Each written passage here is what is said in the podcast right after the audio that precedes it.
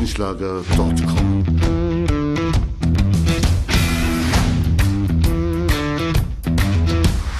Energie für Körper und Geist. Der Podcast für dich und andere Menschen, die mehr aus ihrem Leben machen wollen. Hier geht es darum, das Beste aus dir herauszuholen. Aus deinem Körper, deiner mentalen Stärke, deiner Ernährung und deinem Lifestyle. Und jetzt viel Spaß mit deinem Gastgeber, Erich Frischenschlager.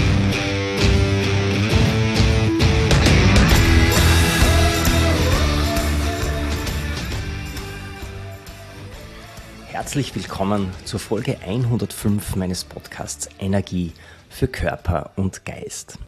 Ja, wenn du an deiner Ernährung interessiert bist, dann bist du heute richtig bei mir. Denn meine Gesprächspartnerin ist Barbara Birker-Praschnik vom Olympiazentrum in Kärnten. Sie war jetzt schon zweimal bei verschiedenen Veranstaltungen bei mir, einmal bei der Trainer Convention der BSPA in Fark am See und vor wenigen Tagen am Sporterziehertag in Graz. Genau da haben wir auch dieses Interview aufgenommen, in dem Barbara mit einigen Mythen, die so in der Sporternährung kursieren, aufräumt. Außerdem sprechen wir darüber, welche Auswirkungen eine Mangelernährung im Leistungssport hat und welche Hilfestellungen es gibt, damit du alles richtig machst in puncto Ernährung. Barbara weiß, wovon sie spricht, denn sie ist selbst äh, Leistungssportlerin gewesen über viele, viele Jahre beim Rudersport, war zehnfache österreichische Staatsmeisterin, hat an sieben Weltmeisterschaften teilgenommen und ist eben seit 2005 im Bereich Sporternährung am Olympiazentrum in Kärnten tätig und coacht hier auch viele Leistungssportlerinnen, damit sie zu ihrer persönlichen Bestleistung finden. Und diese auch abrufen können. Bevor wir aber reinstarten in das Interview, habe ich noch einen Veranstaltungstipp für dich.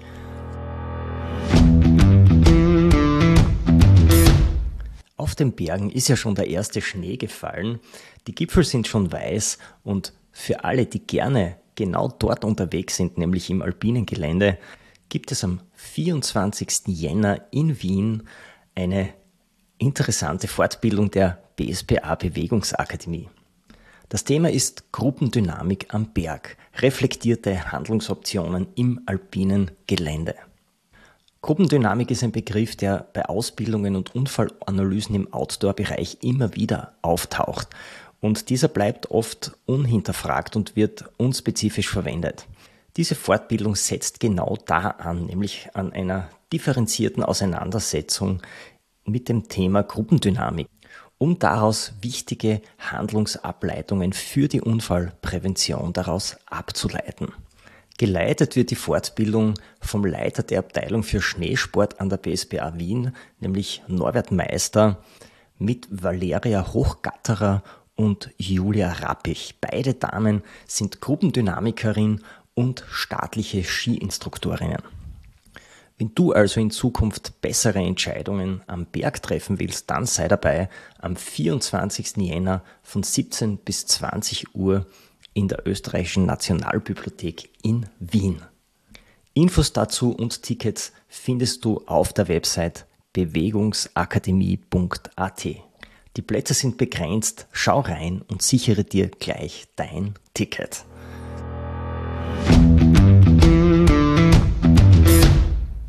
Ich melde mich heute aus dem Radio Igel Studio. Mir gegenüber sitzt die ehemalige Leistungssportlerin Barbara Birker-Praschnik. Sie war eine Ruderin. Servus, Barbara.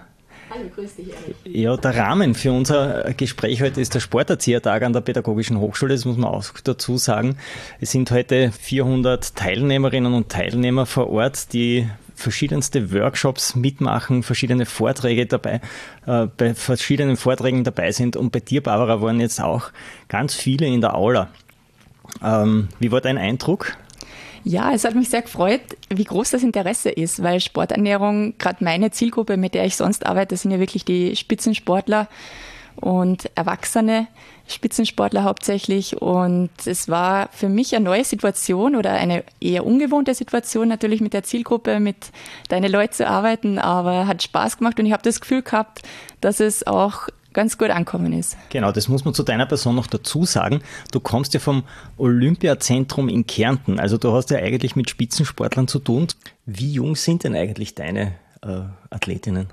Die ersten, die mit mir zusammenarbeiten, das sind Landeskadersportler und die sind, die jüngsten sind zwölf, eher 14, das sind hauptsächlich Jugendliche, die wir dann, sage ich mal, in Workshops erreichen und dann die mit denen ich in der 1 zu 1 Betreuung arbeite, sind dann wirklich Erwachsene. Mhm. Okay, also die Zielgruppe ist schon gleich vom Alter her, aber, aber doch nicht so von, von, von der Leistungsperformance her. Nicht? Wir haben ja hier Lehrer aller Schultypen heute dabei und da unterscheidet sich dann das doch ein wenig das Thema Ernährung und Sporternährung. Aber was sehr gut war, wir haben heute mit Mythen gearbeitet und Fakten und da hast du einige äh, Mythen gebracht, die, die sich hartnäckigst halten in der, in der Philosophie, wenn man so will, in, in der Bevölkerung, aber die eigentlich wissenschaftlich kaum zu untermauern sind. Was sind denn da einige der wichtigsten Mythen, die du so äh, heute mitgebracht hast? Ja, ich glaube, die größten Mythen heute, die am größten unglaublich Ungläubigkeit hervorgerufen haben und ein Raunen und ein Diskutieren im Raum. Das waren zwei Themen. Das eine war das Vitamin C gegen Erkältungen, Verkühlungen, wo es einfach ja, der, der, wissenschaftliche Nachweis fehlt, dass das tatsächlich Sinn macht. Wenn dann eher eben, wie gesagt, der Zink, das Zink noch dazu, das in manchen Vitamin C-Präparaten drin ist, die das sozusagen noch rettet, aber sonst Vitamin C sich da nicht durchsetzen hat können. Genau, jetzt kommen wir wieder in die typische Erkältungszeit hinein. Im späten Herbst, Anfang Winter, wo, wo ganz viele Erkältungen passieren und die, die Leute greifen zu Produkten, wo ganz groß oben steht Vitamin C und stärkt das Immunsystem. In Wirklichkeit gibt es wissenschaftlich kaum ähm, Befunde dazu. Ja, es gibt ja tatsächlich Produkte mit Vitamin C, die durchaus Sinn machen, wenn man hingreift. Das sind eben die verschiedenen Obstsorten. Also gegen die spricht überhaupt nichts. Und die haben auch reichlich Vitamin C oder Paprika zum Beispiel, die richtig viel Vitamin C enthalten. Aber es sind tatsächlich diese Supplemente, diese Nahrungsergänzungsmittel, dieses Vitamin C-Pulver, das man dazu nimmt, das einfach keinen Zusatz Effekt bringt. Weil, weil die nicht eingebunden sind in den ganzen Komplex, was, was eine Frucht oder ein Gemüse hat, wahrscheinlich. Ja, weil Vitamin C isoliert einfach nicht hilft gegen mhm. Verkühlungen. Das mhm. ist einfach nicht nachweisbar. Äh, wenn, dann habe ich es eh gebracht. Den einzigen Effekt gab es bei ultraintensiv Ausdauersportler. Da hat es äh, Studie gegeben, wo man sagt, okay, aber das ist jetzt nicht, ja, sagen wir mal, allgemeine Bevölkerung. Betrifft und, ganz wenige. Genau, nur, ja. genau. Und da eben habe ich gesagt, wenn schon Präparate, dann ist es eben das Zink, mhm. wo eben auch äh, vom Olympischen Komitee IOC, mhm. IOC äh, ein Consensus Statement gibt, wo man sagt, okay, Zink 75 Milligramm, wenn man es genau wissen will, für mit, gleich mit Beginn der Verkühlung für eine Woche, da konnte mal ein bisschen Effekt äh, nachgewiesen werden. Und deswegen manche Kombipräparate, die sozusagen einen minimalen Effekt zeigen dann mhm. beim, mit Vitamin C, aber eigentlich ist es das Zink. Okay. Also die Take-Home-Message ist viel Gemüse und Obst im Vorfeld essen, aber dann keine isolierten Pulverchen dann, wenn man schon verkühlt ist. Ja, nichts ganz Neues, ja. aber es ist so, dass ja. da das einfach, man möchte oft was kompensieren mit Pulver und das mhm. funktioniert halt leider so nicht. Okay. Dann haben wir noch ein großes Mysterium heute gehabt, mit dem du aufgeräumt hast. Ganz viele Menschen greifen zu Magnesium, wenn sie zu Muskelkrämpfen neigen. Wie schaut es denn da aus? Ja, das war, glaube ich, hat noch mehr Verwunderung für Verwunderung gesorgt und ungläubigen Gesichtern. Und es ist tatsächlich so, das Lustige ist ja, wenn man auf internationale Kongresse geht, ist es eher umgekehrt, dass dann die Englischsprachigen ganz erstaunt anschauen, wenn man da irgendwie mit Magnesium und Muskelkrämpfen daherkommt, dass da Zusammenhang bestehen soll. Da hm. gibt es auch nichts, dass das irgendwie nachweisen wird, dass Magnesium bei Muskelkrämpfen hilft. Das ist ja auch ein Magnesiummangel per se schon mal schwer feststellbar. Dann ist die Frage, ist es der Mangel an Magnesium, der überhaupt zu den Krämpfen führt? Und wenn der nächste Schritt hilft an Magnesium, um Muskelkrämpfe zu verhindern. Das erste, ein Magnesiummangel kann man schon mal ganz schwer feststellen. Dann ist auch ein Magnesiummangel auch sehr selten bei uns ähm, kommt kaum vor. Und das Dritte ist, selbst wenn ich einen Muskelkrampf habe, wird mir das Magnesium nicht helfen. Ich habe es eh so noch dazu gesagt. Also wenn es was einen unmittelbaren Effekt hat, ist es der Durchfall, aber nicht das Lösen mhm. von einem Krampf. das wollen wir nicht haben. Ja, also auch damit ist jetzt aufgeräumt. Ähm, ein weiterer Mythos, den ich noch äh, im Kopf habe, war, dass äh, die Kohlenhydrate ganz oft gebasht werden als böses ähm, Nahrungspräparat oder, oder Inhaltsstoff. Und da schaut es in Wirklichkeit auch anders aus, oder? Absolut. Vielleicht, dass ich noch kurz vorher lösen darf, was man gegen einen Krampf macht. Also dagegen dehnen, das ist vielleicht auch nicht so uninteressant. Und ausreichend versorgt sein, dass es gar nicht in so Ermüdungserscheinung kommt, das würde ich ja noch dazu sagen. Und eben auch, ähm, dass es eher der Trainingszustand ist, der halt gerade nicht zusammenpasst mit dem, was man halt gerade macht, dass man dazu den ähm, Muskelkrämpfen kommt. Aber zu deiner jetzigen Frage noch. Ähm, also ja, Low Carb ist ja, sage ich mal, ein Riesentrend in der Allgemeinbevölkerung.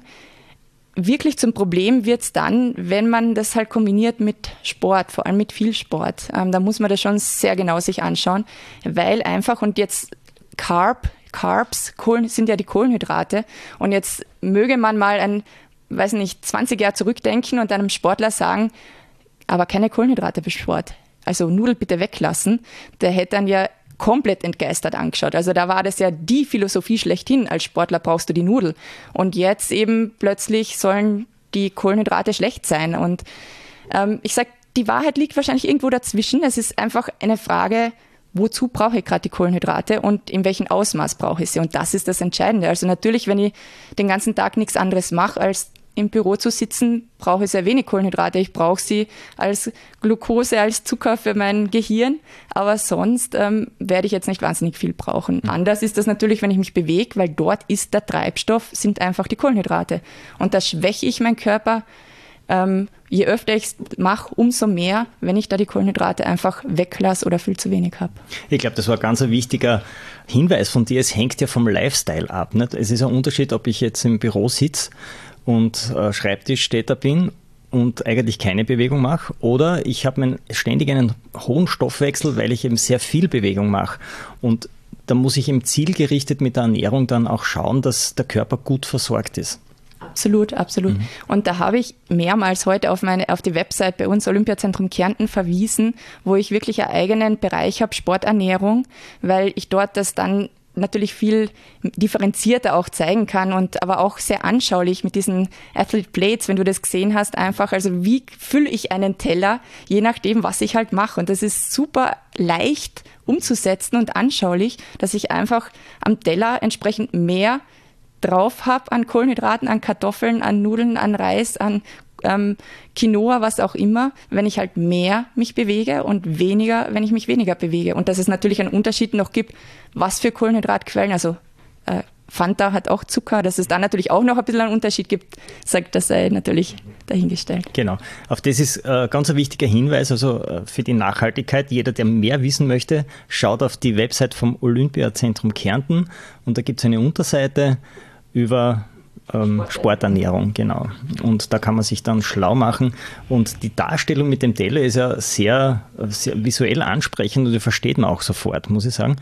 Äh, die hast du übernommen von den Australiern, glaube ich, hast du gesagt. Ja, die, ja, die also arbeiten damit. genau, die Bilder, die ich gezeigt habe, die sind von den Amerikanern, also US ähm, Olympic, die die einsetzen tatsächlich.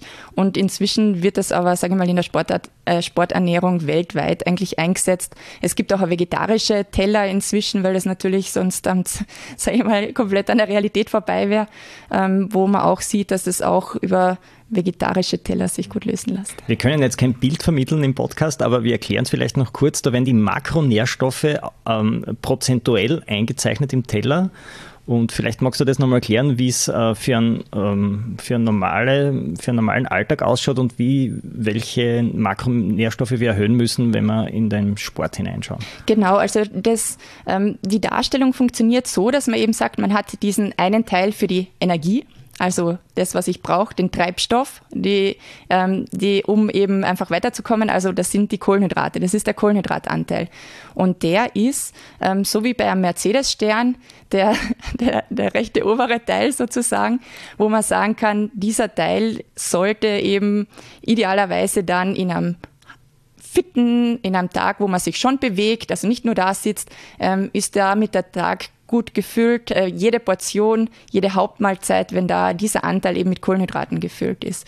Dann das Viertele unten sozusagen ähm, ist dann der Eiweißteil. Ähm, das heißt Eier, Fisch, Linsen, ähm, all diese Teile, all, diese Dinge, wenn es jetzt Linsen, weil ich sie erwähnt habe, sind, kann es ein bisschen mehr sein als ein Vierteil. Vegetarische Eiweißquellen braucht man ein bisschen mehr, aber so zur Orientierung, so ein Vierteil ist ganz gut. Und der übrige Teil vom Teller äh, ist dann eben der Gemüseteil. Gemüse, genau, ja. Ganz ja. wichtig. Ja, äh, finde ich eine sehr tolle Darstellung. Und eben, es sind tatsächlich nicht die Prozente, sondern es ist wirklich so, schaut es am Teller dann aus. Ja, die Athlete Plates sind visuell sehr schön dargestellt. Da kann sich dann jeder seinen Teller genau nach diesen Vorgaben, nach diesen visuellen Vorgaben auch füllen. Ihr habt da ein sehr schönes Plakat entwickelt, das kann man auch auf deiner Webseite downloaden sogar. Äh, da wird noch einmal für alles, alle Ernährungstipps für den Sport noch einmal zusammengefasst. Darunter ist auch dieses Tellermodell ähm, sehr äh, gut aufbereitet auch das Trinkmodell, finde ich. Also das, gerade das Trinken ist ja ähm, ein, ein, ein, eine Maßnahme, die sowohl im Alltag als auch im Sport oft zu kurz kommt. Man trinkt eigentlich zu wenig. Und wie verhält es sich äh, mit dem Trinken ähm, für, von deiner Sicht aus? Ja, also prinzipiell, wenn man jetzt gerade mal bei den Alltagstrinken vielleicht, äh, nicht alkoholische Getränke äh, bleiben, da ist es tatsächlich so, über den Alltag ist Wasser, Tee das, was es braucht und das, was gut tut. Ähm, Im Sport hängt es eben davon ab, wie lang bin ich unterwegs. Ab einer Stunde Sport macht Sinn, dass es nicht nur das Wasser ist, sondern dass da die Kohlenhydrate dazukommen. Einfach um auch da wieder ausreichend Treibstoff, ausreichend eben Kohlenhydrate mitzuhaben. Ähm, da hängt es eben davon ab, wie lang bin ich unterwegs um die Details, sage ich mal, äh, weiter, äh, wenn man da Interesse hat, eben wieder auf der Website weitere Informationen. Aber letztendlich ist es eben auch so oft die Frage, wie viel Flüssigkeit verbrauche ich da eigentlich in meiner Sporteinheit? Und da ist es so, habe ich heute eben auch im Vortrag kurz ähm, erwähnt, ist es ganz leicht festzustellen, indem ihr einfach also vorm Laufen, wenn es das Laufen ist, das man macht, und nach dem Laufen, wenn man sich auf die Waage stellt und dann sieht man beispielsweise, man hat ein Kilo verloren, dann ist es wirklich dieser Liter Flüssigkeit, den man verloren hat und dann wieder braucht natürlich. Vorausgesetzt, man hat die gleiche Kleidung noch an. Ne? Ja, das ist, das, äh, das habe ich, oh ja, das ja. habe ich vergessen Nein, zu erwähnen. Ich, ähm, manchmal steigt man auf die Waage, wenn man sich schon dann für die Dusche äh, ausgezogen hat und dann wiegt man natürlich auch weniger. Ja, ne? ja, guter Hinweis. Ja. Also das sollte jeweils in der Unterwäsche erfolgen, nämlich auch, wenn man sonst reinschwitzt ins Gewand und da natürlich die, die genau. Werte verfälscht. Also mhm. das ist ein wichtiger Hinweis. Und äh, für den Alltag, äh, sage ich mal, eine einfache, äh, einfaches Screening ist, die eigene Urinfarbe sich anzusehen, weil die sollte hell sein. Wenn sie zu dunkel ist, hat man einfach insgesamt zu wenig getrunken. Genau. Da merkt man oft, wie viel Wasserverlust man in der Nacht hat, weil gerade am Morgen ist das oft der Fall.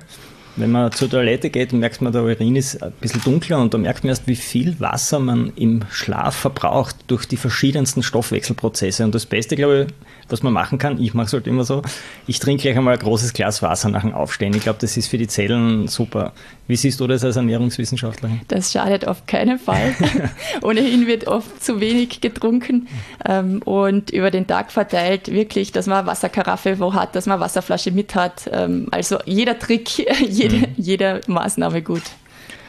Ja, dann eine Messerspitze Salz ins Getränk, hast du gesagt, schadet auch nicht, weil es gibt sehr viele, die eher salzig schwitzen. Und dieses Salz kann man dann sehr gut äh, nachsupplementieren mit dem Getränk, aber da bedarf es wirklich nur ganz wenig. Genau, also jetzt vorausgesetzt, man ist gesund, man hat nicht Bluthochdruck, ähm, dann ist es bei manchen so, dass man, das merkt man selber auch ganz gut an den Kappen oder am Wand, dass man da so weiße Ränder bekommt, dann ist man ein sogenannter salziger Schwitzer und da zahlt sich dann aus, dass man vielleicht wirklich auf einen Liter ähm, eine Messerspitze Salz, Natriumchlorid, also es ist in den fertigen Nahrungsergänzungsmitteln nichts anderes drin als wirklich auch das Speisesalz, dass man dann da ein bisschen dazu ergänzen kann, um dann einfach auch ausreichend Natrium zu haben und nicht zu viel weggeschwitzt hat. Mhm. Ein Thema war bei dir auch, dass sehr viele junge Sportlerinnen zu wenig essen und äh, sie dann das Red S-Syndrom bekommen, also zu wenig Energie, partiell zu wenig Energie für ihre Tätigkeit. Woran erkennt man das eigentlich? Ja, also das Red S ist relative Energiedefizit im Sport. Da gibt es jetzt wirklich seit ähm, Ende September brandneue ähm, Studien und, äh, und Ergebnisse, also ganz neu, nochmal neu äh, aufgearbeitet worden, auch seitens IOC, Olympisches Komitee. Ähm, ganz, ganz, ganz ein wichtiges Thema, ähm, weil es tatsächlich, so wie du schon gesagt hast, so ist, dass viele Athletinnen und Athleten zwar eh viel essen, aber sie bräuchten noch mehr. Und es ist gar nicht so, dass die dann unbedingt am Abnehmen sind, weil ein zu, ständig zu wenig Essen, das richtet sich der Körper dann auch so ein, dass er dann nicht einmal zwingend Gewicht verliert, aber man schwächt ihn und vor allem, wenn man rund ums Training zu wenig äh, Energie bekommt, beim Training zu wenig Energie hat, schwächt man auf den den Körper auf Dauer unglaublich. Die Effekte, äh, das, was es mit sich bringt, werden komplett unterschätzt. Und da reden wir von gesundheitlichen und von Leistungsaspekten. Also wenn man von, es geht los mit, ähm, wenn man von dem, was man merkt, so mal unmittelbar ist, ist eben Konzentration, dass die nachlässt, Krankheitsanfälligkeit, äh, die steigt. Ähm, manche sogar, die schneller, äh, weniger schnell wachsen. Also wenn man sieht, ein Knick in der Wachstumskurve immer hellhörig sein, ist dann nicht ähm, zu wenig an Essen da. Ähm, dann ähm, die Periode, die ausbleibt bei den Frauen, ähm, ja, viele, viele Dinge, wo man es dann merkt. Und das Dramatische oder das, ich sage mal, das Gefährlichste an dem Ganzen ist natürlich krank werden häufig und so weiter, alles nicht gut. Verletzungsanfälligkeit sollte ich vielleicht noch erwähnen. Also dadurch, ähm, dass auch die Konzentration zurückgeht, ähm, verletzen sich Sportler, Sportlerinnen viel mehr, weil da auch oft nicht richtig entschieden wird ähm, in spieltaktischen Zügen. Und aber das Dramatischste, das wollte ich eben sagen, sind eben die Knochen, die geschwächt werden. Also es ist tatsächlich so, dass durch ein zu wenig Einlagern an Kalzium, das dann die Folge ist durch die Sexualhormone, die so runterreguliert sind, dass tatsächlich es Athletinnen gibt und ich betreue solche, die und, und auch Athleten, aber mehr sind es noch die Sportlerinnen, die eine Osteopenie haben, also eine zu geringe Knochendichte. Es gibt sogar welche mit äh, Osteoporose und irgendwann ist eben leider der Punkt erreicht, wo das nicht mehr reversibel ist. Und umso wichtiger ist es, dass man wirklich in den Stufen davor darauf aufmerksam macht und es gar nicht erst so weit kommen lässt. Mhm. Das ist wirklich erstaunlich. Das habe ich noch nie gehört, dass junge Athletinnen obwohl sie Sport machen und eh größere Impact auf ihren Knochen haben, äh, trotzdem ähm, die Knochendichte sich reduzieren kann. Also ja, das, ja. es ist, ist auch so, gerade deswegen, dass man, man macht dann so eine ähm, Knochendichte-Messung, dass es eben, aber das wird dann schon sehr speziell, aber dass wir dann wirklich auch den ähm, sagen, bitte macht es nach unserem Protokoll, weil, wie du richtig sagst, also Sport macht starke Knochen. Das ist Zugdruckbewegungen, erhöhen die Knochendichte. Das heißt, es kann auch sein, dass zum Beispiel habe ich eine Sportlerin, die ähm, super starke Knochen hat an den Armen, weil es ihr Sport einfach so hergibt, aber die Wirbelsäule einer alten Frau, Osteoporose, werden wir gar nicht mehr wieder hinkriegen. Mhm. Ja, Wahnsinn. Wie schaut es denn dann aus mit dem intermittierenden Fasten? Das ist ja auch ein gewisser Trend, auch bei Jugendlichen, dass man über mehrere Stunden keine Nahrungsaufnahme hat. Ähm, ist, das a, ist das dann gegenläufig zu deiner These, dass man regelmäßig essen sollte? Eigentlich schon, ne? Ja, in den meisten Fällen kriegen wir es nicht hin. Also wir haben ja natürlich verschiedene Gründe bei Sportlerinnen und Sportlern, warum wir mal mit dem Gewicht ein bisschen zurückgehen müssen. Wie gesagt, meine Zielgruppe sind die Leistungssportler, die sind die Spitzensportler. Da haben wir einfach Situationen bei Kletterern, bei Kanuten, bei Ruderern, bei Radlern, bei gar nicht so wenig Sportarten, wo wir auch mal schauen müssen, dass wir das mit dem Gewicht etwas reduzieren. Und in den wenigsten Sportarten geht sich das mit einem intermittierenden Sport, äh, aus, weil, so wie du richtig sagst, da einfach die Fastenzeiten zu lang sind. Es ist, geht sich manchmal an trainingsfreien Tagen aus oder an Tagen mit wenig Training.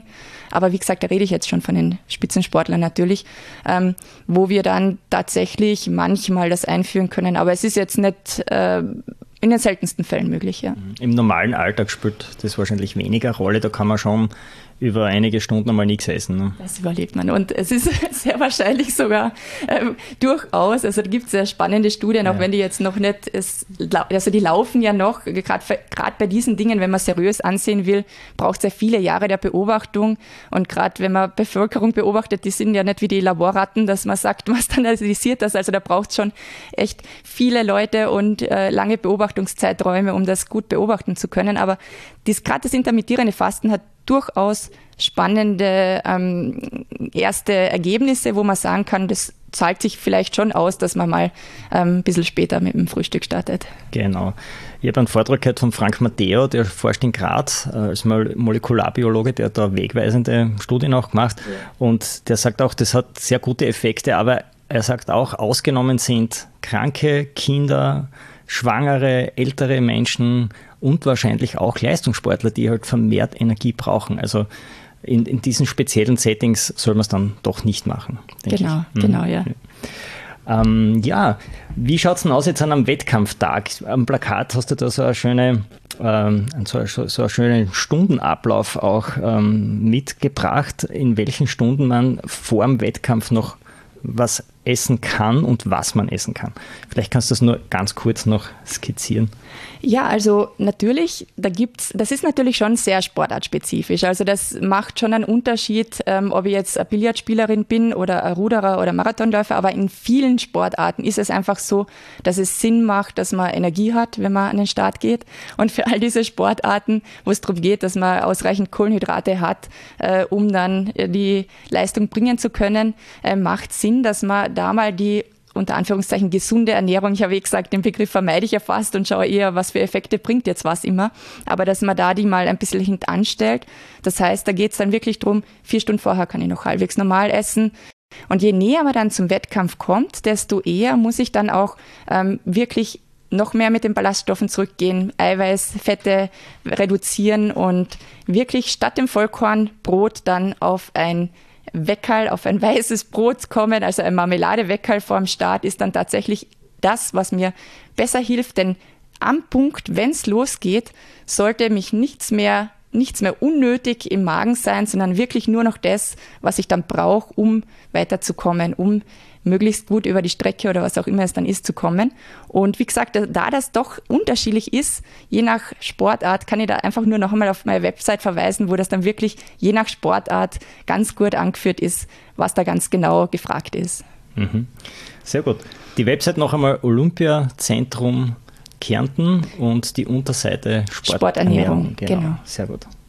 Ja, dann sage ich Barbara sehr großen Dank, dass du heute dabei warst, dass du mit deiner Expertise diesen Tag bereichert hast und auch noch, dass du die Zeit gefunden hast für dieses Interview. Vielen Dank. Sehr gerne. erichfrischenschlager.com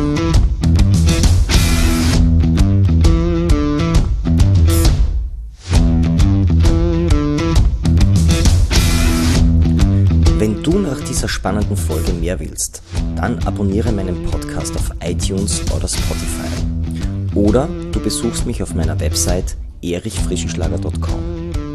Ich freue mich auf jeden Fall auf ein Wiederhören mit dir. Also, mach das Beste aus deinem Tag. Tschüss und Servus aus Graz.